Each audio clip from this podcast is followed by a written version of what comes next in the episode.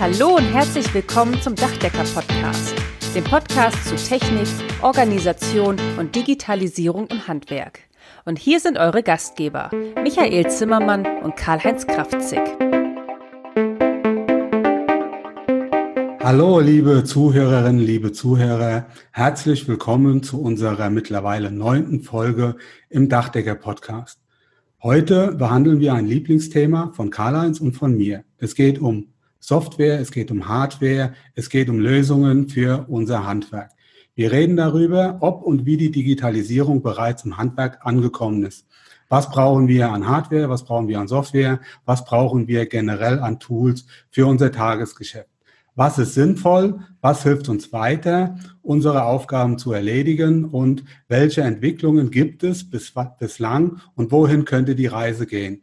Wir haben uns das so vorgestellt, dass ich heute mal wieder Karl-Heinz interview. Ja, Karl-Heinz, du hast mir vor kurzem erzählt, du hättest was völlig Neues ausprobiert. Worum geht es dabei? Ja, auch von meiner Seite ein herzliches Willkommen zum heutigen Podcast. Schön, dass ihr wieder dabei seid. Ja, Michael, vor kurzem war ich im Auto unterwegs und da kam mir doch die Idee, direkt nach dem Kundentermin das Angebot einfach mal per Sprachassistent zu erstellen. Aber hören wir doch einfach mal rein. Hallo Siri. Angebot erstellen für Gerd Mustermann, Musterweg 1 in Musterhausen. Ich habe keinen Gerd Mustermann im Kundenstamm gefunden, dafür aber im Online-Adressbuch. Soll ich den Kunden als neuen Kunden eintragen? Ja. Ich habe in deinen Mails und im Kalendereintrag eine Handynummer und eine Mailadresse gefunden. Soll ich diese übernehmen? Ja. Um welches Projekt handelt es sich? Musterweg 1 in Musterhausen. Ich habe aufgenommene Fotos auf deinem iPhone gefunden, deren GPS-Koordinaten der Projektadresse entsprechen. Soll ich diese in den Kundenstamm übernehmen? Ja. Auf welcher Basis möchtest du dein Angebot erstellen? Musterangebot, Flachdach, Standardausführung. Für die Erstellung des Angebotes sind weitere Informationen erforderlich. Wie groß ist die Dachfläche in Quadratmeter? 100. Wie lang ist der Dachrand? 40. Wie viele Abläufe? Ein Ablauf und ein Notüberlauf. Wie viele Dunstrohre? Zwei. Wie viele Lichtkuppeln? Einmal 100 100 und einmal 60 60. Welcher Oberflächenbelag wird gewünscht? Begrünung. Möchtest du dem Angebot freie Positionen hinzufügen? Ja. 1. Pauschal. Anschluss Nachbardach 500 Euro. Mehraufwand für das Abnehmen der Anschlussbleche beim Nachbarn, Anschlussabdichtung herstellen, Anschlussbleche wieder montieren. Möchtest du weitere Positionen hinzufügen? Nein. Die Angebotssumme beträgt 28.500 Euro und 50 Cent inklusive Mehrwertsteuer. Möchtest du einen pauschalen Abschlag oder Aufschlag einrechnen, weil die Baustelle besonders einfach oder schwierig ist? Ja, Aufschlag 3,5 Prozent. Ich habe den pauschalen Aufschlag auf alle Positionen des Angebotes umgelegt. Die neue Angebotssumme beträgt 29.498 Euro und 4 Cent inklusive Mehrwertsteuer. Möchtest du das Angebot noch einmal ansehen oder soll ich es gleich per Mail versenden? Per Mail versenden? Möchtest du, dass ich zusätzlich einen Druckservice beauftrage, das Angebot auszudrucken und dem Kunden per Briefpost zu senden? Nein. Die Angeboterfassung ist abgeschlossen. Ich informiere dich, wenn der Kunde den Auftrag per Mail erteilt. Wow, das ist aber total beeindruckend. Zwei Minuten 48 Sekunden und das Angebot ist fertig.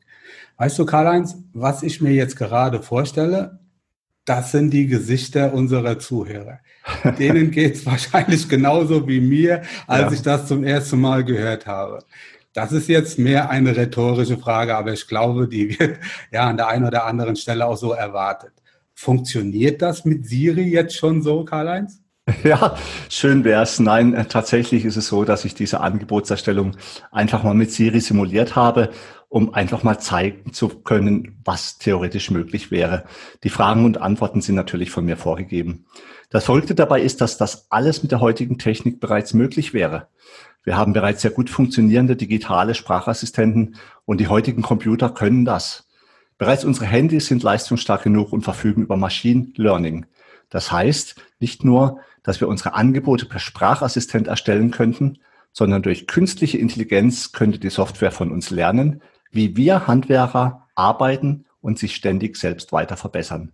Die Möglichkeiten sind schier unbegrenzt und könnten die Art und Weise, wie wir Handwerker mit Computer und Software arbeiten, dramatisch verändern. Ziel müsste es sein, dass dem Anwender möglichst viel Arbeit abgenommen und dadurch viel Zeit eingespart wird.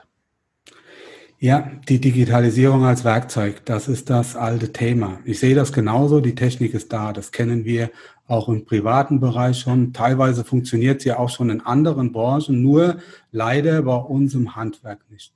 Ich stelle mir auch immer wieder die Frage, warum wir da so hinterherhinken. Karl-Heinz, wie siehst du das? Was denkst du ist das Problem? Ja, ich frage mich auch immer wieder, warum es nicht schneller vorangeht bei uns im Handwerk. Ich fühle mich ein bisschen so, wie sich vermutlich damals Steve Jobs gefühlt hat, als er das erste iPhone präsentierte. Ich werde nie seinen recht abfälligen Gesichtsausdruck vergessen, als er bis über die dahin üblichen Handys, Billighandys mit Hardware-Tastatur und Plastikgehäuse sprach und es dann mit den vielen Vorteilen des iPhones verglich. So geht es mir, wenn ich mir die am Markt verfügbare Software für Handwerker ansehe. Alles ist einfach nur langweilig und mühsam in der Bedienung. Zum Teil völlig mit Funktionen überfrachtet, wenig sexy und wenig effizient. So macht Arbeiten am Computer einfach keinen Spaß. Ich habe einen Freund in Freiburg, der hier in einer großen Softwarefirma arbeitet. Ich fragte ihn mal, warum es immer noch so viele Handwerkerprogramme gibt, die auf einem Computer oder Surfer installiert werden und lokal, das heißt auf dem Desktop, also in der eigenen Firma laufen. Dabei gibt es ja bereits jetzt Software, die viel einfacher zu bedienen ist und komplett dezentral, also in der Cloud im Internet läuft, die aber nicht wirklich angenommen wird. Die Antwort hat mich verblüfft. Er sagte, solange noch die Mutti, also die Ehefrau, Tochter oder Sekretärin des Chefs im Büro sitzt und dort die Vorlagen, nicht selten noch aus Papier, abtippt, bleiben Desktop-Lösungen nach wie vor die erste Wahl. Und tatsächlich, in vielen Betrieben kommen komplexe Kalkulations- und Faktorierungsprogramme zum Einsatz und werden eigentlich nur als bessere Schreibmaschine genutzt. Das finde ich schon sehr frustrierend. Ja, das ist teilweise mit Sicherheit so. Ich möchte aber hier mal eine Lanze brechen für unsere Handwerkskolleginnen und Kollegen. Ich glaube, eins ist klar, das wissen wir beide. Wir unterhalten uns ja auch immer wieder über das Thema.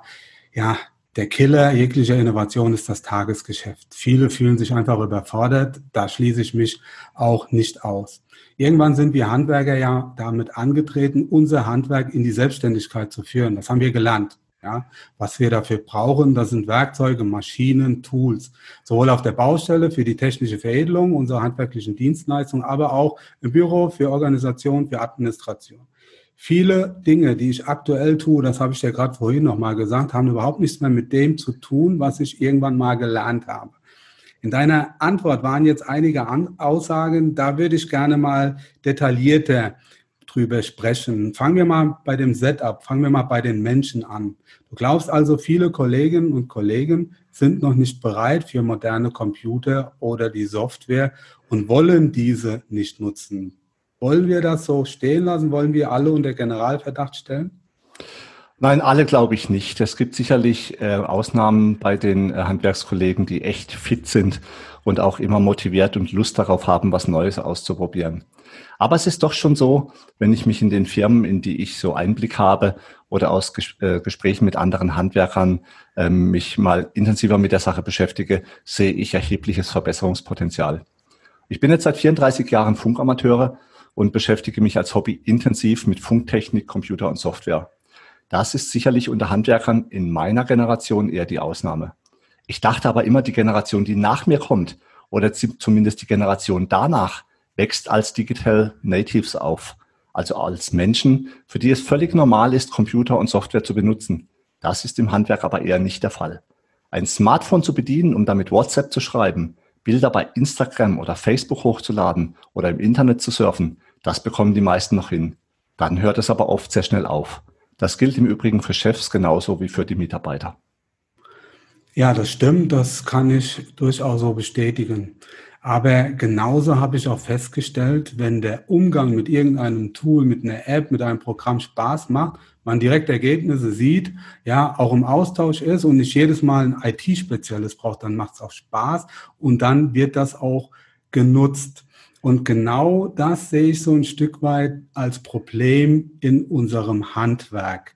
Ja, die EDV-Lösungen, die uns da so angeboten werden, hm, da glaube ich, da sollten wir nochmal drüber sprechen. Wie könntest du dir vorstellen, diese Probleme zu lösen? Also in der Werbung würde man jetzt von knallhartem und glasklarem Zielgruppenmarketing sprechen. Wir müssen unsere Kolleginnen und Kollegen erst einmal dort abholen, wo sie gerade sind. Das kann sehr unterschiedlich sein. Dann müssen wir aufzeigen, welche Möglichkeiten der Digitalisierung es gibt und wie man leicht zum Ziel kommt. Für den Einzelnen ist das sicherlich schwierig und hier und da kann es erforderlich sein, dass man Menschen auch an die Hand nimmt und ein Stück des Weges begleitet. Das ist ein gutes Thema, ja. Aber apropos Thema, wir sprechen ja über Digitalisierung. Und was mir aufgefallen ist und was auch gut ist, was auch das Schöne dabei ist, niemand fängt bei Null an. Also jeder hat einen gewissen Wissensstand, die sind unterschiedlich. Natürlich auch die Bereitschaft zu dem Thema.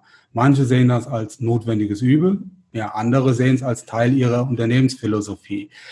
Ja, Karl-Heinz, wo willst du die Menschen abholen, wo sie gerade sind? Wie soll der Weg aussehen? Hast du da schon einen Masterplan? Ja, Michael, das Zauberwort, finde ich, ist nach wie vor Ausbildung. Du selbst hast es ja auch bereits schon erkannt und bietest wichtige Seminare an. Der Stand der Ausbildung unter den Handwerkern ist oft sehr unterschiedlich. Dabei ist es übrigens völlig egal, ob jemand direkt von der Meisterschule kommt oder bereits viele Jahre in einem Betrieb tätig war. In der Zeit der Ausbildung zum Meister ist es völlig unmöglich, alles, was nötig ist, um einen Betrieb erfolgreich zu führen, zu erlernen. Meistens benötigt man noch einige Jahre danach, um zu wissen, auf was es wirklich ankommt. Nicht selten kommt dann auch noch das Tal der Tränen dazu, weil man Fehler gemacht hat, die Geld kosten und mit denen man nicht gerechnet hat. Wenn das die Existenz bedroht, ist das persönlich schon sehr belastend. Ist man schon lange im Handwerk tätig, wird man nicht selten vom Tagesgeschäft so erschlagen, dass man weder Zeit noch Lust hat, sich weiterzubilden. Das führt dann schnell dazu, dass man sich im berühmten Hamsterrad befindet aus dem es gefühlt kein Entkommen gibt. Da kann eine neue Sichtweise durch Aus- und Weiterbildung wirklich weiterhelfen. Ja, Karl-Heinz, da gebe ich dir recht. Wie stellst du dir die Aus- und Weiterbildung vor? Wenn man mal im Internet recherchiert, welche Ausbildungsmöglichkeiten es gibt, stellt man fest, es ist eigentlich alles am Markt verfügbar, was man so benötigt. Doch das Selbststudium kann sehr lange dauern.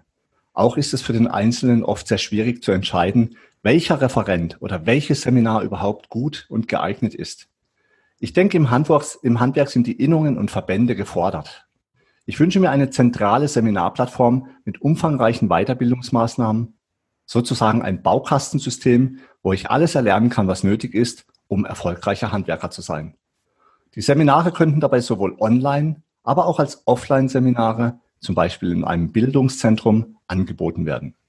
Ein Baukastensystem deshalb, weil dann jeder je nach Bedarf sich die Module aussuchen kann, die gerade für ihn wichtig sind. Das kann Marketing sein, technische, fachliche, rechtliche Fortbildung, Nutzung von Soft und Hardware, Zeit- und Lebensmanagement und vieles mehr. Wir im Landesverband des Dachdeckerhandwerks Baden-Württemberg arbeiten daran und werden so etwas im Laufe dieses beziehungsweise nächstes Jahr auf den Weg bringen und dann ständig ausbauen. Ich könnte mir aber vorstellen, dass das auch für andere Landesverbände in Deutschland und auch für unseren Zentralverband des deutschen Dachdeckerhandwerks sehr interessant sein könnte. Darüber, Michael, müssen wir nochmal mit den Verantwortlichen sprechen. Da rennst du bei mir offene Türen ein, das weißt du. Bin ich völlig bei dir. Das ist eine der zentralen Aufgaben unserer Berufsorganisation. Dafür ist sie da. Wir haben uns da öfters drüber unterhalten und ich weiß, dass du in Baden-Württemberg, dass ihr in Baden-Württemberg da einiges plant. Ihr seid da Vorreiter in diese Richtung und das ist auch gut so. Ich habe auch schon mit anderen Landesverbänden gesprochen, die sind auch auf dem digitalen Weg unterwegs und das freut mich sehr. Also ich glaube, da wird sich in nächster Zeit einiges tun, aber ich sehe das genauso wie du. Das ist eine Aufgabe der Berufsorganisation und diese Aufgabe müssen wir uns stellen. Sprechen wir mal über Computer und Zubehör. Apple bewirbt das iPad mit der Frage, was ist ein Computer? Sehr provokativ, ja. Ich frage dich jetzt andersrum, wie viel Computer brauchen wir Handwerker? Die rhetorische Frage von Apple, was ist ein Computer, soll signalisieren, wie einfach die Nutzung eines iPad ist. Das soll die Hemmschwelle bezüglich der Benutzung eines Computers deutlich heruntersetzen. Einfach einschalten und loslegen, ohne sich erstmal intensiv mit der Bedienung der Technik und der Software beschäftigen zu müssen.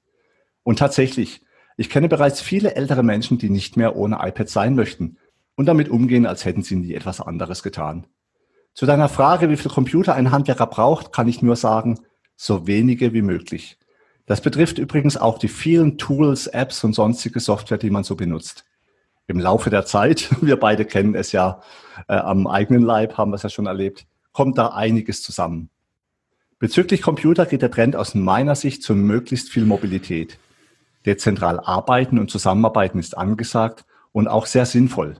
Das heißt, ich möchte dort arbeiten, wo ich gerade bin und wenn ich Lust dazu habe.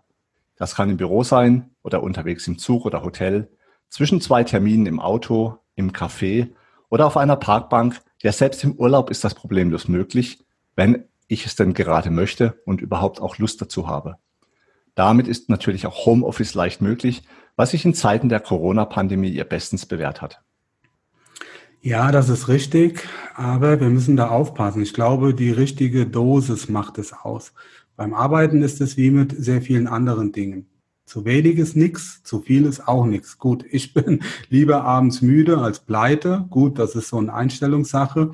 Aber wir haben auch eine Verantwortung. Grundsätzlich kann die Arbeit eine Sucht werden. Besteht dann nicht die Gefahr, dass man sich ständig und zu jeder Uhrzeit arbeitet, egal wo man ist? Wie wird sich das, wirkt sich das aus auf Work-Life-Balance? Ja, dieses Schlagwort, das kann doch auf Dauer auch nicht so gesund sein. Oder wie siehst du das, Karl-Heinz? Die Vorstellung, dass Work-Life-Balance nur mit einer klaren Trennung von Beruf und Freizeit funktioniert, ist eigentlich nicht richtig. Ja, ich gebe dir recht, die Gefahr besteht, dass man immer und zu viel arbeitet, wenn man die technische Zeit, äh, die technischen Voraussetzungen und auch die Zeit dafür hat. Gerade für uns als Unternehmer. Daher kommt vermutlich auch die Redewendung. Ein Selbstständiger arbeitet selbst und ständig. Das muss aber nicht sein. Work-Life-Balance hört sich für mich immer so an, als ob der Beruf das anstrengende, notwendige Übel ist und nur die Freizeit wirklich Spaß macht und für Ausgleich und Erholung sorgt. Tatsächlich sind die Übergänge doch eher fließend. Und wenn der Beruf Spaß macht und man entspannt dabei ist, ist das doch auch keine echte Belastung. Spaß am Beruf zu haben und dafür auch noch Geld zu bekommen, besser geht es doch eigentlich nicht. Insofern sollten wir Unternehmer auch nicht von Work-Life-Balance, sondern eher von Work-Life-Integration sprechen. Der Beruf gehört einfach zu unserem Leben mit dazu und ist fest darin integriert. Jeder Mensch hat übrigens unterschiedliche Zeiten, wo er am produktivsten ist oder ihm Ideen kommen oder er einfach Lust hat, sich mit einem Thema zu beschäftigen oder an etwas zu arbeiten. Und dann sollte man über die technischen Voraussetzungen verfügen, um das auch tun zu können. Egal wo das ist, egal wie spät oder früh es ist. Vielleicht geht es mir als Unternehmer besser, wenn ich morgens im Sommer erstmal eine Runde im Freibad chille und dann nachmittags oder abends im Büro oder wo auch immer ich bin, produktiv arbeite. Sind wir doch mal ehrlich, jeder von uns kennt das. Manchmal können wir unfassbar viel Zeit mit einer Sache verbringen und kommen einfach nicht voran. Dann gibt es aber wieder Zeiten, da flutscht es einfach nur so. Das sollte erkannt und auch entsprechend genutzt werden. Zwischen zwei Termine die Beine vertreten und auf einer Parkbank ein Angebot schreiben. Warum nicht? Das ist die Mobilität und die Freiheit, die ich meine. Okay, jetzt sind wir aber etwas vom Thema abgeschweift. Der Exkurs war mit Sicherheit sinnvoll, um das Thema Mobilität etwas zu erklären. Aber kommen wir wieder zurück zum Thema. Wie viel Computer brauchen wir? Was ist für einen selbstständigen Handwerker, einen Unternehmer aus deiner Sicht notwendig, empfehlenswert? Ich weiß, du hast einiges ausprobiert, du bist immer noch dabei, du bist momentan auch am Bereinigen. Das kenne ich aus den vielen Gesprächen, die wir führen. Gib uns doch mal einen Tipp, Karl-Heinz. Ja, ich glaube, ein gutes Notebook, das ich problemlos unterwegs nutzen kann und Software, die dafür geeignet ist, ist sicher am empfehlenswertesten. Im Betrieb habe ich dann die Möglichkeit, über eine Dockingstation Internet, weitere Monitore und Zusatzgeräte wie Scanner und Drucker anzuschließen, was das Arbeiten deutlich erleichtert. Ein gutes Mobiltelefon, besser noch ein Smartphone, ergänzt das Ganze und ermöglicht dem Notebook dann unterwegs auch den Zugang zum Internet. Bewährt haben sich aber auch Tablets, wie zum Beispiel iPads, wenn diese ständig mit dem Internet verbunden sind. Ja, da fällt mir ein das Stichwort Datensicherheit. Ich habe mal irgendwann einen Bericht gesehen, schon Zeit lang her. Ich glaube, das war am Flughafen. Da wurde gezeigt, wie viel USB-Sticks, Tablets, Notebooks einfach liegen lassen, vergessen werden. Die waren voll mit persönlichen, teilweise auch mit firmeninternen, sehr wichtigen Daten. Ich muss ganz ehrlich sagen, das Thema Datensicherheit war für mich bis Anfang des Jahres überhaupt kein Thema. Nach dem Motto, ja, sowas passiert eigentlich immer nur anderen. Ja, wir wurden, das weißt du, ich habe das ja mal erzählt, Anfang des Jahres gehackt. Das war ein ganz übles Thema. Ja, wir mussten unser freikaufen. Das ist ein anderes Thema. Könnte man mal einen eigenen Podcast machen. Aber seitdem bin ich dreimal chemisch gereinigt. Das Thema Datensicherheit ist für mich mehr als ein notwendiges Übel. Das ist existenziell. Das ist die Basis. Ohne Daten habe ich auch gemerkt. Ja, da bist du nichts mehr. Da ist ein ganz Unternehmen leer. Das heißt also, wenn du einen tragbaren Computer verwendest, hast du dann nicht Angst, dass dieser geklaut wird, dass deine Daten entwendet werden können? Was ist mit Datensicherheit, mit Backups? Ich glaube, das interessiert mit Sicherheit auch unsere Zuhörer. Du sprichst da einen wichtigen Punkt an. Wenn du oder die von dir verwendeten Programme alle Daten lokal, das heißt auf dem eigenen Computer speichern, ist die Gefahr tatsächlich sehr groß, dass alles weg ist wenn, vor allem dann, wenn der Computer entwendet oder beschädigt wird. Aber auch durch Fehler in der Software oder bei der Benutzung kann es zu Datenverlust kommen.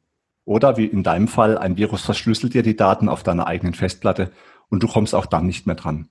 Jahrelange Arbeit, du hast es selbst erlebt, kann so in wenigen Sekunden vernichtet werden. Hier gibt es nur eine, vernünft, nur eine vernünftige Lösung.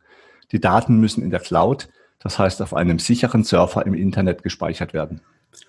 Da sprichst du mal aus der Seele, da gebe ich dir 100% recht. Also unsere Daten in der Cloud, das waren die einzigen, auf die wir direkt zugreifen können, konnten damals. Alle anderen waren verschlüsselt, einschließlich Backups und so weiter. Aber du, du gehst ja noch einen Schritt weiter, also als die normale Cloud. Du benutzt einen eigenen Server und greifst über das Internet darauf zu. Das hast du mir gesagt. Erklär das mal bitte unseren Zuhörern. Warum und wie machst du das? In meinem Fall ist es tatsächlich noch so, weil die von mir verwendete Handwerkersoftware auf einem Windows Terminal Server läuft, damit ich auch von unterwegs darauf zugreifen kann. Das ist aber insbesondere für einen kleinen Betrieb eine sehr teure und nicht wirklich notwendige Lösung. Zudem ist die Gefahr recht groß, dass Daten bei so einer selbst gehosteten Lösung einfach verloren gehen. Und nicht jeder von uns ist Sicherheits- oder Datensicherheitsexperte. Ich rate ganz klar zu einem Dienstleister, der einen entsprechenden Surfer zur Verfügung stellt. Es gibt ja auch kostenlose oder günstige Lösungen. Hier sei beispielhaft Dropbox oder Google oder OneDrive genannt. Oder aber du verwendest eine Handwerkersoftware, welche gleich komplett in der Cloud, also im Internet läuft und auch alle Daten dort speichert. Ja, jetzt stelle ich mal die Frage, die mit Sicherheit sehr viele unserer Zuhörer direkt jetzt auf der Zunge haben und ich das jetzt ja exemplarisch für alle tue. Was passiert mit den Daten, wenn die nicht zu Hause bei uns sind? Ja, das ist ja ähnlich wie bei einer Bank. Wir trauen der ja auch relativ wenig. Am liebsten legen wir unser Geld, wenn wir denn welches haben, unter das Kopfkissen. Mit den Daten ist das ja ähnlich. Hast du keine Angst, dass irgendjemand deine Daten ausspioniert, wenn du die frei zugänglich im Internet liegen lässt? Nein, eher nicht. Frei zugänglich sind sie sowieso nicht, sei denn, mein Benutzername und mein Passwort wäre so einfach, dass sie leicht erraten werden können. Aber selbst dann ist ein Fremdzugriff heute kaum noch möglich, da die Dienstleister von Cloud-Lösungen an entsprechenden Sicherheitsmechanismen, wie zum Beispiel die Zwei-Faktor-Authentifizierung arbeiten und bereits auch nutzen. Im Gegensatz zum Handwerker vertraue ich beim Dienstleister darauf, dass es entsprechend geschultes IT-Personal gibt, die für die bestmöglichste Datensicherheit sorgen. Aber es gibt noch einen zweiten wichtigen Grund für die Datenspeicherung in der Cloud, das Backup. Habe ich die Daten selbst gespeichert, muss ich mich auch um regelmäßige Backups kümmern. Sind wir mal ehrlich, die wenigsten von uns machen das vermutlich und du hast es ja auch schon erwähnt. Beim Dienstleister funktioniert das automatisch und ich habe ähm, den Vorteil, dass ich nichts damit zu tun habe. Allerdings darf man sich nicht der Illusion hingeben, dass Daten im Internet grundsätzlich sicher sind. Für streng vertrauliche Daten gibt es zudem spezielle Systeme. Ich nutze seit sehr vielen Jahren unter anderem Dropbox Business. Also meine wichtigsten Ordner synchronisiere ich dann mit meinem iPad jedes Mal, wenn ich im WLAN bin. Somit habe ich auch alle Daten offline auf meinem iPad und bin dann unabhängig von irgendeiner Netzqualität. Also alle Daten sind offline auf meinem iPad. Stichwort Netzabdeckung, ja, deutschlandweit. Aber das ist ein ganz anderes Thema. Auch das wäre wieder ein Podcast wert. Wir beide benutzen ja für die Erstellung unseres Podcasts und die Folgen zu erstellen und auch miteinander zu kommunizieren, die OneDrive. Ja, dabei gefällt mir besonders die Zusammenarbeit. Wir haben gemeinsam Zugriff auf die Ordner. Wir können sogar gleichzeitig an Texten arbeiten, wie heute Morgen zum Beispiel. Ja, möglich macht das Microsoft 365. Ja, da ist auch ein großzügiger Online-Speicherplatz mit dabei und man hat auch die notwendigen Lizenzen ja für die ganzen Office-Anwendungen Word, Excel, PowerPoint, Outlook, was es da also gibt, für auf allen Geräten zu nutzen. Selbst wenn man unterwegs ist, kann man den Webbrowser benutzen, der übrigens auch sehr gut ist. Wir nutzen jetzt mittlerweile alle bei uns in unserem Unternehmen auch das Microsoft 365 Paket. Ja, für Handwerker unsere Programme, das ist so eine Sache für sich und da sprechen wir ja auch gleich drüber. Wie ist es denn da mit Betriebssystemen? Wie kannst du oder was kannst du da unseren Zuhörern empfehlen? Ich mache das von mir genutzte Betriebssystem von der genutzten Hardware, also dem Computer, abhängig. Ich selbst arbeite im Büro mit einem MacBook Pro und unterwegs mit einem iPad Pro. Insofern nutze ich natürlich die Apple-Betriebssysteme. Zusammen mit einem iPhone passt alles prima zusammen. Wenn jemand einen Laptop oder Tablet mit Windows kauft, ist das aber genauso in Ordnung. Wenn man schon länger mit einem Betriebssystem arbeitet, sollte man dabei bleiben. Wenn man komplett neu anfängt, kann man danach gehen, was einem besser gefällt. Es lohnt sich übrigens, sich auch mal genauer anzusehen, welche Programme das Betriebssystem von Haus aus mitbringt. Zwischenzeitlich sind diese sehr gut verwendbar. Ich denke da an Aufgabenlisten, Notizen, Kalender, Mail, Kontakte. Der Kauf zusätzlicher Software für diese Zwecke macht deshalb kaum noch Sinn zumal die zum Betriebssystem zugehörenden Programme viel besser in das gesamte System eingebunden sind als externe Programme. Für meine seit über 30 Jahren genutzte Handwerkersoftware benötige ich Windows. Aber auch das ist kein Problem, da ich mit einer Remote Desktop Software von allen meinen Geräten auf meinen eigenen Server zugreifen kann. Wenn ich heute nochmal anfangen würde, würde ich es so aber nicht mehr machen. Ja, ich bin auch ein ausgewiesener iPad- und iPhone-Fan. Das funktioniert wunderbar. Die Zusammenarbeit der Geräte funktioniert wunderbar. Jetzt momentan sind wir auch wieder dabei, iPads für unsere Mitarbeiter, für unsere Projektleiter auszustatten. Da hast du ein Pad eingerichtet und dann kannst du das andere quasi klonen. Das funktioniert wirklich absolut einfach und sehr, sehr zuverlässig. Das krieg sogar ich hin, hätte ich fast gesagt, ja. Ich habe mir auch mal kurzfristig, kurzzeitig einen Mac zugelegt. Das war für die Zusammenarbeit mit iPhone, iPad ganz gut, aber im Businessbereich, speziell im Büro, mit Integration unserer Handwerkersoftware, da musste ich wieder auf Windows zurückgreifen. Da kam ich gar nicht drum rum. Und dann macht der Mac eigentlich für mich jetzt relativ wenig Spaß, ja. Also nur mal so als Randinformation. Ja, wir haben zu Hause auch einen Server für unsere Daten den haben wir schon ja relativ lange und haben den auch irgendwann mal erneuert und das funktioniert auch ganz gut. Aber in Anbetracht der aktuellen Situation und das, was wir hier hinter uns haben, bin ich mir nicht sicher, ob das so die richtige zukunftsfähige Lösung ist. Ja, wie siehst du das, Karl-Heinz? Was würdest du heute anders machen und warum?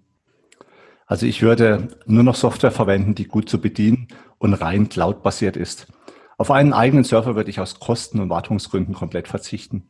Die Software müsste völlig geräteunabhängig sein. Das heißt, egal wo ich bin und welcher Computer oder Tablet, Smartphones ich verwende, ich müsste damit arbeiten können. Okay, ich dachte mir, dass du das sagst. Das macht auch nach meinem Dafürhalten absolut Sinn. Ganz ehrlich, ich glaube, viele kleinere Unternehmen, Handwerksunternehmen, die haben überhaupt keinen eigenen Server. Ja, was, was äh, schlägst du vor, beziehungsweise wie gehst du in Zukunft vor? Für die Zusammenarbeit und die Bearbeitung von Tabellen, Briefe, Mail etc. ist das bereits jetzt zum Teil sogar kostenlos äh, möglich, indem ich einfach eine normale Cloud verwende. Google und Microsoft bieten sowas bereits seit längerem an. Hier sei beispielhaft die Google Suite oder Microsoft 365 genannt. Wir haben ja vorhin schon mal kurz darüber gesprochen. Egal mit welchem Computer, ich kann mit einem Internetbrowser jederzeit völlig geräteunabhängig darauf zugreifen. Zusätzlich dazu kann ich mir auf meine Geräte auch noch Apps installieren, die das Arbeiten damit noch einfacher machen. Das würde ich auch von einem modernen Handwerkerprogramm erwarten. okay, das hast du mir jetzt ein Stichwort gegeben. Jetzt freue ich mich so richtig, dass ich derjenige bin, der das, der die Fragen stellen darf und du musst die beantworten. Modernes Handwerksprogramm ist das Stichwort. Jetzt schicke ich dich einfach mal vor. Jetzt musst du daran glauben. Ja, du beklagst dich immer wieder, wie langweilig und wie altbacken die aktuellen Handwerkerprogramme sind. Und ich frage dich jetzt, das war keine Feststellung, ähm, was stört dich daran und was könnte man besser machen? Also, ich erwarte heute von einem Handwerkerprogramm, dass es eine vollständige moderne Cloud-Lösung ist. Aus den vorgenannten Gründen möchte ich keine lokale Installation mehr. Problematisch finde ich auch, dass viele Handwerksprogramme viel zu umfangreich und zu schwierig in der Bedienung sind. Das ist ja auch der Grund, warum Apple mit seinem App Store so erfolgreich ist. Es hat sich einfach gezeigt, dass schlanke, einfach zu bedienende und effiziente Programme, also Apps, viel besser geeignet sind, um die gerade erforderlichen Aufgaben zu erledigen. So sollte es auch mit einem Handwerkerprogramm sein. Ich möchte ein Angebot, einen Auftrag, eine Rechnung erstellen. Nicht mehr und nicht weniger. Dabei sollte der Aufwand so gering wie möglich sein, ohne auf Qualität verzichten zu müssen. Ich empfehle dir und den Hörerinnen und Hörern da draußen mal folgendes Experiment. Schaut mal auf die Uhr, wenn ihr mit einem Angebot beginnt und wie lange ihr dafür braucht. Zählt dabei mal von Start des Programmes bis zum ausgedruckten Angebot, wie viele Mausklicks ihr benötigt und wie viele Eingaben ihr in irgendwelchen Masken macht. Und dann vergleicht ihr es mit meinem Siri-Angebot am Anfang. Reichen euch auch zwei Minuten und 48 Sekunden? Naja, ich hoffe gerade, das war eine rhetorische Frage. Zwei Minuten, 48 Sekunden, das ist schon eine Benchmark. Da wird denke ich mal, keiner hinkommen. Jeder hat wahrscheinlich so sein eigenes Setup. Das ist mit Sicherheit auch gut. Man kommt wahrscheinlich auch gut damit parat. Ich habe so eine Philosophie, also nach meinem Dafürhalten muss ein Standardangebot schneller erstellt sein, als der Kunde es lesen kann. Das hat aber nichts damit zu tun mit der Geschwindigkeit, ja, die du uns am Anfang gezeigt hast. Da komme ich auch nicht mit zwei Minuten 48 Sekunden hin. Also auch wenn ich noch äh, den Transportweg mir überlege, das Angebot muss ja in irgendeiner Form dann zum Kunden. Also, das heißt, ja, bei aller Euphorie und ähm, positiven, ja, positiven Ansatz, ich glaube, bis zu dem Siri-Sprachassistent für unsere Angebote wird es noch eine Zeit lang dauern. Welche Zwischenlösung würdest du jetzt mal vorschlagen oder andenken? Also ich denke da an eine Software, die im Browser genauso laufen könnte wie in einer App, zum Beispiel auf einem iPad oder auf dem Smartphone. In der Software, die komplett cloud-basiert ist, werden die Basics, das heißt die Kundendaten, Kalkulation, Materialien, Musterangebote und alles, was sonst noch benötigt wird, einmal umfassend eingestellt und dann nur noch gepflegt. Alle Daten, die ich künftig erfasse, zum Beispiel Bilder von Objekten, Dokumente, E-Mails, werden an einer Stelle gespeichert und dem Kunden automatisch zugeordnet. Damit habe ich auch eine äh, spezielle automatische Ablage und um die Backups kümmert sich der Dienstleister. Suche ich später mal Daten, sind diese über eine komfortable Suchfunktion schnell auffindbar. Die Software ist online, teamfähig, das heißt, ich kann Zugriffe auf alle Programmfunktionen und Daten selbst definieren und freigeben. Auch für Kunden und Subunternehmer. Eine gemeinsame Zusammenarbeit aller Beteiligten wäre damit leicht möglich. Die Erstellung eines Angebotes könnte sehr einfach sein. Schon jetzt haben die meisten Programme eine VisiVig-Darstellung, also What you see is what you get, das heißt, ich sehe auf meinem Bildschirm das Dokument so, wie es später mal ausgedruckt wird. Stelle ich mir nun vor, dass ich den Bildschirm meines iPad teile, könnte ich zum Beispiel rechts das Angebot haben und links ein Musterangebot oder alle Leistungspositionen darstellen, die ich dann mit einem Wisch ganz einfach in mein Angebot übernehmen könnte. Ebenso könnten Bilder oder sonstige Dokumente in das Angebot eingefügt werden, sei es aus dem Programm selbst oder einer anderen App wie zum Beispiel der Fotobibliothek oder aus einer E-Mail. Das Angebot wäre ruckzuck fertig und beim, per E-Mail beim Kunden. Theoretisch wäre es sogar möglich, künstliche Intelligenz zu nutzen, um meine Angebote auf Plausibilität zu prüfen oder mich darauf hinzuweisen, dass sich zwischenzeitlich die Materialpreise des Lieferanten geändert haben oder dass ich in früheren Angeboten andere Preise kalkuliert habe. Die Möglichkeiten sind bereits heute völlig grenzenlos. Das hört sich sehr, sehr gut an. Ich bin so ehrlich gesagt so ein bisschen ins Träumen, ja, ins Bewundern gekommen. Das könnte ich mir genauso vorstellen.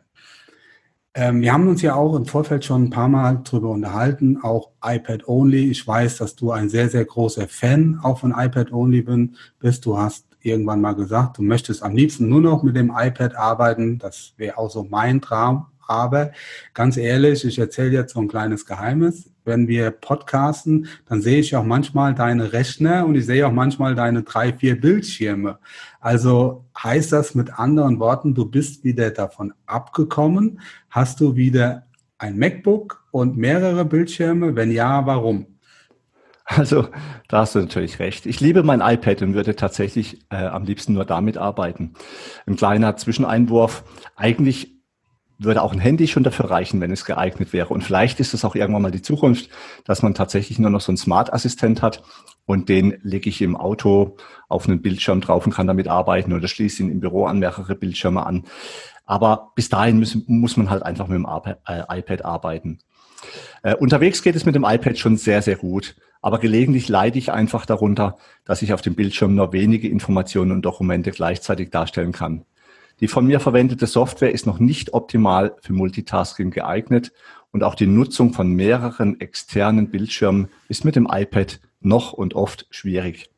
Da ich in meinem Büro zu 95 Prozent papierlos arbeite, benötige ich oft auch Zugriffe auf mehrere Programme gleichzeitig. Zum Beispiel habe ich das Handwerkerprogramm geöffnet und sehe mir gleichzeitig Bilder und Pläne von einem Objekt an, prüfe in den Fachregeln Ausführungsdetails und übernehme Preise von Lieferanten und Subunternehmern. Das geht nur mit mehreren Bildschirmen. Mein Wunsch wäre eine einzige Software, die skalierbar ist und über ein Cockpit verfügt, welchem ich eigene oder fremde Module hinzufügen kann. Da habe ich eine super Idee. Dann nehm doch vier iPads. Ja, das wird Apple sehr freuen. Nee, Spaß beiseite. Ähm, erklär mal bitte, was du jetzt in diesem Kontext mit skalierbar meinst. Bisherige Software ist in der Regel so programmiert, dass die Bedienoberfläche immer gleich aussieht unabhängig davon, ob ich auf dem Smartphone, Tablet oder an einem Computer mit mehreren Bildschirmen arbeite. Skalierbar bedeutet für mich in diesem Zusammenhang, dass die Software merkt, was gerade zur Verfügung steht. Das User Interface, also die Benutzeroberfläche, kann die Darstellung auf einem Smartphone dann stark reduziert und optimiert darstellen. Auf einem iPad könnten weitere Masken zur Verfügung stehen und bei mehreren Bildschirmen kann ich dann frei wählen, welche Funktionen und Masken das Programm anzeigen soll. Bei Internetseiten ist das ja zwischenzeitlich auch Standard und nennt sich Responsive Design. Der Fokus liegt dabei immer auf die maximal mögliche Benutzerfreundlichkeit, abhängig vom benutzten Gerät und Bildschirm. Es wird nur das angezeigt, was wirklich sinnvoll ist und gerade auch benötigt wird. Selbstredend, dass das Programm merken muss, ob ich an einem normalen Monitor mit Tastatur und Maus sitze oder einen Touchscreen und den Finger verwende. Bei der Bedienung mit Tastatur und Maus könnten Eingabemasken kleiner sein. Bei einem Touchscreen brauche ich große Eingabefelder und touch-optimierte Bildschirmtastaturen. Beispiel, ich werde nie verstehen, warum manche Programme auf einem Touchscreen eine vollständige Buchstaben-Zahlentastatur einblenden, wenn ich doch eigentlich nur Zeilen, äh, Zahlen eingeben möchte. Also brauchen wir wirklich vier iPads. Naja, gut, okay. Lassen wir das mal so dahingestellt. Nochmal Stich, Stichwort Cockpit-Module. Ja, Karl, sag doch mal unseren Zuhörern, wie du dir eine optimale Arbeitsweise vorstellst und was du von einem smarten System erwartest. Ja, ein Cockpit, man könnte es auch Dashboard nennen, also die Arbeitsoberfläche auf dem Bildschirm meines Hauptprogrammes, zum Beispiel dem Handwerkerprogramm. Dort kann ich weitere Module, also andere Programme einbinden und darstellen. Ebenso könnte ich entscheiden, welche Daten aus welchem Programm in der Übersicht angezeigt werden. Das heißt, ich könnte mir eine eigene Übersicht erstellen, die zum Beispiel die letzten zehn Angebote, die gerade in Arbeit befindlichen Aufträge, Kalendereinträge, wichtige Aufgaben oder Baustellenakten und vieles mehr anzeigt. Bisher war es ja so, dass man viele unterschiedliche Programme ähm, genutzt hat, ähm, die dann dank Multitasking gleichzeitig auf einem Monitor geöffnet werden konnten. Daher kommt ja auch der Name von Windows, also mehrere Fenster. Das ist schon nicht schlecht, Allerdings ist es dann zwingend erforderlich, dass es gute Schnittstellen gibt, damit ich Daten aus dem einen Programm in ein anderes Programm übernehmen kann. Bekannte Schnittstellen sind zum Beispiel Gape, für den Austausch von Leistungsverzeichnissen oder Datanorm für den Austausch von Materialpreise. Leider fehlen in den Handwerkerprogrammen oft noch passende Schnittstellen. Ich weiß, das kritisierst du auch immer sehr oft. Oder arbeiten einfach nicht richtig zusammen. Viel einfacher ist es, wenn Programme direkt zusammenarbeiten können, ohne dass ich extra eine Schnittstelle nutzen muss. Bestes Beispiel, ich öffne Mail auf dem iPad, teile den Bildschirm und öffne zusätzlich noch meine Fotobibliothek. Nun kann ich ganz einfach Bilder aus der Fotobibliothek in meine E-Mail ziehen und versenden. Einfacher geht es nicht. Wenn ein Handwerksprogramm über eigene Zusatzmodule, wie zum Beispiel Zeiterfassung, offene Postenverwaltung, Nachkalkulation und vieles mehr verfügt, funktioniert das meistens recht gut. Schwierig wird es immer schnell dann, wenn fremde Programme eingebunden werden sollen. Ich mache mal ein Beispiel. Ich entscheide mich für ein modernes Handwerkerprogramm, das in der Cloud läuft, um Angebote, Aufträge und Rechnungen zu erstellen. Das reicht auch meistens schon am Anfang. Der Hersteller bietet ausschließlich dieses eine Programm an und konzentriert sich dann aber darauf, es richtig gut zu machen. Besser eine Sache machen und dann perfekt, als viele Sachen und dann eher unbefriedigend. Irgendwann bekomme ich aber an den, oder irgendwann komme ich aber an den Punkt, wo ich gerne ein zusätzliches Programm hätte, mit dem ich meine Aufgaben planen möchte und eine Zeiterfassung oder eine digitale Baustellenmappe. Viele weitere Programme wären denkbar und nützlich. Ich kenne kein Handwerkerprogramm, wo das vernünftig funktioniert. Die Zusatzmodule sind eher einfach und in der Leistungsfähig nicht zu vergleichen mit anderen vielen besseren und speziellen Programmen, die es am Markt bereits gibt. Insofern bin ich äh, zwingend auf verschiedene Softwarefirmen angewiesen. Ich möchte gerne, dass sich alle Programme untereinander verstehen und Daten austauschen können. Das ist mit einer einfachen Schnittstelle nicht möglich. Das Zauberwort heißt Integration. Dabei handelt es sich um spezielle API-Schnittstellen, die jeder in sein eigenes Programm einbauen kann und mit einem anderen Programm Daten auszutauschen. Ich mache mal ein Beispiel. Ich beginne in meinem Handwerkerprogramm ein Angebot zu schreiben. Dabei fällt mir auf, dass mir noch Preise von Subunternehmer und Pläne von Architekten fehlen. Nun oder bisher muss ich einfach ein anderes Programm öffnen, um entsprechende Aufgaben anzulegen oder eine E-Mail zu schreiben. Mit einer entsprechenden Integration wäre das während der Angebotserstellung direkt möglich, ohne das Programm wechseln zu müssen. Und es würde gleichzeitig auch noch entsprechend dokumentiert. Ich nenne mal weitere Beispiele für Integration. Ich klicke in mein E-Mail-Programm auf eine E-Mail und diese wird automatisch in eine PDF gewandelt und inklusive der Anlagen im Kundenstamm meines Handwerkerprogrammes gespeichert. Ich schreibe ein Angebot und ziehe Bilder aus der Fotobibliothek direkt in das Angebot an die entsprechende Stelle. Meine Mitarbeiter nutzen eine digitale, digitale Baustellendokumentation und ich kann die erforderlichen Mappen und Dokumente direkt aus meinem Kundenstamm des Handwerkerprogramms freigeben und verknüpfen. Neue Fotos und Dokumente, die meine Mitarbeiter vor Ort erfassen, landen automatisch wieder im Kundenstamm. Ich kann Kunden oder Subunternehmer spezielle Mappen, zum Beispiel die Fotodokumentation, freischalten und diese sehen dann, was an der Baustelle passiert und was gerade wichtig ist. Oder aber wir arbeiten gleich an wichtigen zusammen, äh, Dokumenten zusammen oder legen uns gegenseitig wichtige Dokumente in eine Mappe. Ein Kunde ruft an und hat Fragen zu einem Angebot. Ich kann das Angebot im Handwerkerpaket aufrufen und in meinem Lieblingsnotizprogramm entsprechende Notizen anlegen oder in einem To-Do-Listenprogramm entsprechende Aufgaben erstellen, Erinnerungen anlegen oder Termine planen. Alles ist verknüpft, alles arbeitet nahtlos zusammen. Finden statt suchen ist die Devise, erledigen statt verwalten. Effizienz statt Zeitfresser. Ja, trotzdem, ich habe wieder so ein Stück weit geträumt und geschwärmt. Genau das stelle ich mir auch vor. Da rennst du bei mir wirklich offene Türen ein. Das ist das Problem. Integration, Schnittstellen. Kleines Beispiel. Letzte Woche, da ruft mich ein Geschäftsführer einer Branchensoftware an, hat sich beschwert, also einer seiner Kunden, ich kenne den, ein Kollege von uns, auch ein sehr guter, der wollte per Datanorm also auch alle Mediadaten zu den Artikeln, das heißt Bilder, Videos, Verlegeranleitung, Gefahrstoffeingaben mit übermittelt haben. Hat er seinem Händler so kommuniziert. Der Händler meinte daraufhin, grundsätzlich eine gute Sache. Wir haben ja auch alle Daten, das weiß ich, dass die die haben, aber die Softwarehersteller hätten keine Schnittstellen zu dieser Datenübergabe. Es ginge nur rein, es ging nur rein ähm, die Informationen zu den Artikeln, also Preise und so weiter und auch Mengenangabe. Und ja, Also, da sagt der Softwarehersteller, das stimmt überhaupt nicht. Wir haben alle, wir haben die Schnittstellen, es ist alles da. Der Handel sagt, nee, das geht überhaupt nicht. Das heißt, es fehlt hier komplett an der Absprache. Und wir als Dachdecker in dem Fall, als Kunden, als Handwerkskunden, wir werden da komplett Opfer der fehlenden Absprache. Stell dir mal vor, was du damit alles machen kannst. Du hast jetzt zu den Artikeldaten, Menge, Preise und so weiter, hast du alle Mediadaten.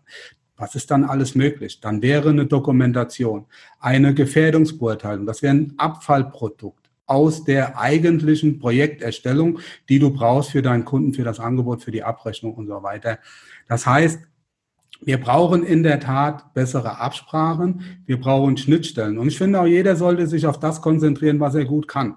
Eine Branchensoftware kann gut ERP möglicherweise, auch Kalkulation und so weiter. Aber die haben wahrscheinlich ihre Probleme im Bereich der Kommunikation. Da müssen sie Schnittstellen bauen zu, zu Lösungen, die das gut können. Sollte sich wirklich jeder auf das konzentrieren, was seine Profession ist. Du nutzt zum Beispiel Memo Meister. Ja, ich nutze Meistertask. Ja, da gibt es mit Sicherheit noch mehr Kommunikationsprozessmanagement-Tools. Wir bräuchten Schnittstellen zu unseren Branchensoftware. Und das sind nur einige kleine Beispiele, die uns ein Stück weit das Leben schwer machen. Da ist wirklich noch viel, viel Luft nach oben. Auch an dieser Stelle hoffe ich, dass sich das einige aus der, ja, aus der Branchensoftware Bereich, aus dem Business sich das anhören, diesen Podcast und da vielleicht auch mal mit uns Kontakt aufnehmen. Ja, Michael, da läufst du jetzt bei mir offene Türen ein. Ich glaube, die Softwarefirmen haben teilweise einfach gar keine Lust dazu, sich ernsthaft mit solchen Dingen zu beschäftigen. Das, das, wir machen so wie bisher, wir ändern nichts, es funktioniert ja alles ganz gut. Das ist eigentlich schon frustrierend. Innovation, wirklich was Brillantes, Neues zu entwickeln, das kann ich nirgendwo feststellen und ich verstehe es auch wirklich nicht. Es muss doch auch bei den Softwareherstellern Leute geben, die einfach Interesse haben, mal was grundlegend Neues, was Fantastisches zu erfinden. Äh, ich kann auch nicht verstehen, dass manche Programme schreiben, die haben dann irgendwelche Funktionen und das Betriebssystem, egal jetzt ob Windows oder Apple, kann eigentlich viel mehr. Und es ist eigentlich nicht wirklich schwer. schwer. Ich weiß es, ich habe selber schon programmiert, äh, auf die schon vorhandenen Funktionen des Betriebssystems einfach viel besser zuzugreifen, das viel besser in seine eigenen Programme einzubinden. Also ich glaube, hier ist wirklich also dringend mal auch äh, angeraten, dass die Softwarehersteller mal einen deutlichen Schritt nach vorne machen und nicht äh, mit diesen bisherigen Softwareprodukten rumdümpeln, die es einfach so am Markt gibt. Damit kommen wir zum spannenden weiteren Thema.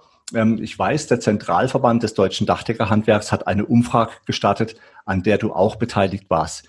Jetzt würde mich und die Hörerinnen und Hörer doch mal interessieren, was ist denn bei einer Umfrage bei unseren Dachdeckerkollegen herausgekommen? Was verwenden denn die so an Software und wie gehen sie damit um? Wie funktioniert die Kommunikation? Ich glaube, das ist sicher auch mal spannend. Ja, auf alle Fälle. Also allein jetzt, sagen wir mal, die Auswertung durchzugehen, dass wir auch wieder einen eigenen Podcast, sollten wir mal echt drüber nachdenken. Ich möchte das jetzt auch gar nicht äh, in die Länge ziehen. Es war nur so viel, nicht unsere erste Umfrage zur Digitalisierung. Jetzt muss man eins attestieren, also das ist das, wie ich das jetzt interpretiere.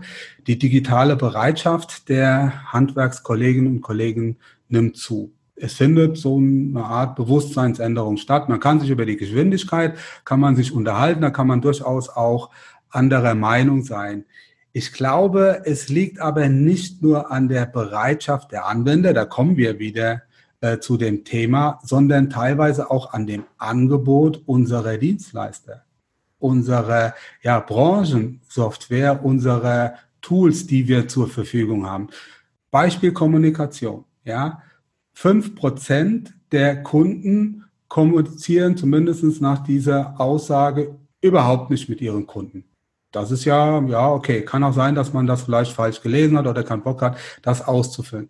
Aber 75 Prozent kommunizieren per E-Mail und ja, die meisten anderen dann per WhatsApp. Also das sind ja auch so richtige Zeitfresser, gerade E-Mails. Das ist ja ein echt großes Problem. Und was mir auch aufgefallen ist, ja, die, die Bewertung der Branchensoftware, die kommt nicht gut dabei weg. Also alle Systeme, die es auf dem Markt gibt, ja, ich will jetzt hier keine Noten nennen, das würde jetzt wahrscheinlich, das würde mir wahrscheinlich jetzt irgendwie auch einen Shitstorm äh, bringen, aber ich möchte nur eins sagen, es gibt da deutliche Luft nach oben und bei allem, was wir tun, ja, vergleichen wir diese Google, Amazon und diese ganzen Apps, die wir so im Tagesgeschäft beziehungsweise auch im privaten Bereich zur Verfügung haben. Und das ist die Benchmark, die Einfachheit, ja, das muss Spaß machen.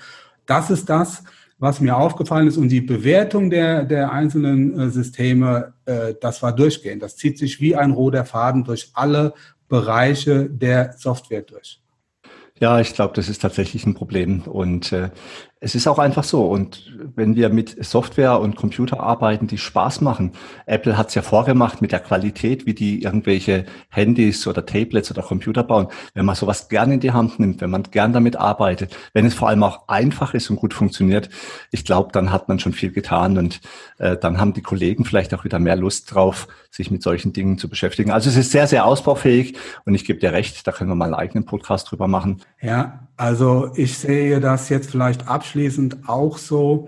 Ähm, die digitale Bereitschaft ist da. Wir brauchen aber gute, einfache, smarte Lösungen, die in der Umsetzung Spaß machen, die zu einem Ziel führen, die auf einfachste Art und Weise ähm, auch zu bedienen sind. Wir brauchen Schnittstellen, wir brauchen Verantwortlichkeiten, Stichwort Netzwerk. Da sind auch wir als Berufsorganisation, da sind unsere Verbände gefordert. Wir müssen also auch Hardware, Softwareseitig Anforderungsprofile für den modernen Handwerksbetrieb, für die Software schaffen, die uns ermöglicht, alle Aufgaben, Anforderungen für unser Tagesgeschäft auf einfache Art und Weise zu erledigen. Wir müssen die Digitalisierung als ein Werkzeug verstehen, nicht Werkzeug der Digitalisierung kennen, äh, werden. Das ist, glaube ich, auch so ein Stück weit das Problem. Ja, wir kennen das alle, auch so aus unserem Bereich. Der, der Köder muss dem Fisch und nicht dem Angler schmecken. Und wir müssen unsere ja, wir müssen dafür sorgen, dass die Dienstleister ihre Produkte, ihre Software darauf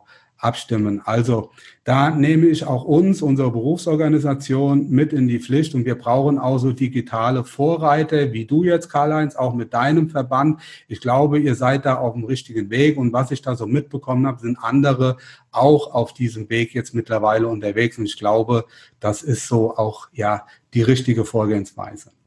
Ja, Michael, schauen wir mal einfach, wie es weitergeht. Dieser Podcast hatte ja den Titel Wer braucht schon Computer und Apps, solange es Papier und Bleistift gibt? Das ist natürlich gleichermaßen provozierend wie zutreffend. Gewonnen und verloren wird zwischen den Ohren. Nicht der Computer oder die Software entscheidet, wer erfolgreich ist, sondern der Mensch selbst. Dabei kommt es nicht zwingend auf das beste digitale Tool an, sondern darauf, womit man seine Aufgaben am besten, am einfachsten und am schnellsten erledigen kann. Das kann natürlich auch Papier und Bleistift sein. Michael und mein Ratschlag ist, sich trotzdem mit der Digitalisierung zu befassen. Wir glauben, ohne Digitalisierung wird es in Zukunft nicht gehen und insofern macht eine entsprechende Aus- und Weiterbildung wirklich Sinn.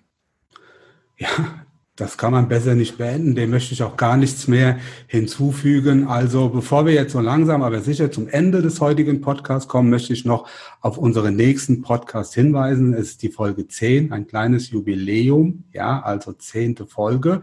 Und deshalb haben wir uns auch einen Jubiläumsgast ausgesucht. Unser Gast nächstes Mal ist Ivan Blatter.